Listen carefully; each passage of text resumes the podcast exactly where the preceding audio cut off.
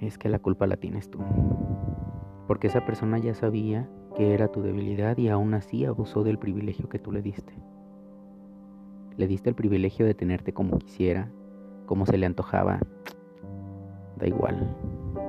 Aún así, tú ibas a estar ahí. ¿Sabes? Lo bonito de ese privilegio es que tú lo has dado.